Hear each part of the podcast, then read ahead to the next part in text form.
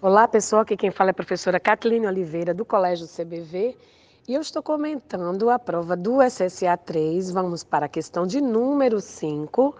A questão 5 trata de compreensão textual, onde está nítido o ponto de vista das autoras do artigo de opinião, justamente na letra D, quando elas dizem que os homens insistem em dizer que é de natureza, da natureza da mulher a questão de ser gregária.